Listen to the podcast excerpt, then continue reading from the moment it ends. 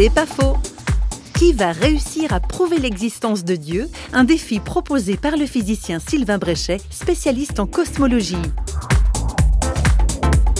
C'est un défi que j'ai lancé en disant que la, la première personne qui arriverait à me démontrer de manière cartésienne l'existence de Dieu, eh ben je lui offre un million d'euros. Bon, je suis content que personne n'ait réussi parce que j'ai pas un million d'euros, mais je suis confiant que je vais jamais devoir les débourser parce que c'est impossible. Mais attention, si on peut pas démontrer l'existence de Dieu, on ne peut pas non plus démontrer la non-existence de Dieu. Le fait est que si on pouvait démontrer l'existence de Dieu, ça voudrait dire d'une certaine manière que notre raison serait en dessus même de l'existence de Dieu, qu'elle permettrait de cerner le Dieu tout-puissant créateur de l'univers.